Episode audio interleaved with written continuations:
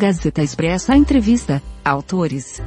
Coletânea Especial, Autores Independentes na Bienal do Livro Rio 2023.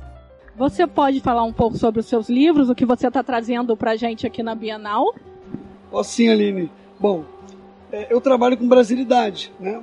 Então eu tenho dois trabalhos meus sobre folclore, tá? Então aqui, por exemplo, é o Xamã, que é um super-herói indígena, tá?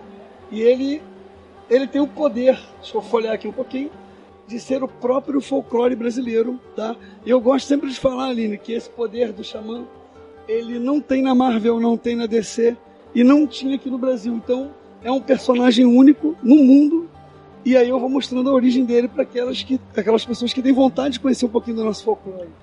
E eu tenho essa série Causos, né? É, onde eu venho até caracterizado no personagem principal. Ele é um desbravador português, que lá no período do Brasil colônia começa a investigar uma série de crimes e mistérios. É uma pegada meio CSI né, do Brasil colonial.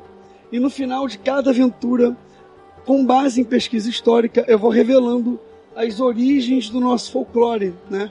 Então, a, a minha bandeira é, é trazer brasilidade, trazer de volta o interesse da nossa mitologia para o público que queira, né, que já cresceu, né? Porque a gente tem muito material para criança de folclore, que é ótimo. As crianças né, têm o primeiro contato com o folclore, mas a gente cresce, né? E aí a gente olha o folclore de uma forma assim, ah, infantil e tal. E não, o que faltava eram realmente materiais mais maduros para que a gente consiga manter o interesse pela nossa cultura. E essa é a minha bandeira aí que eu levo para os leitores.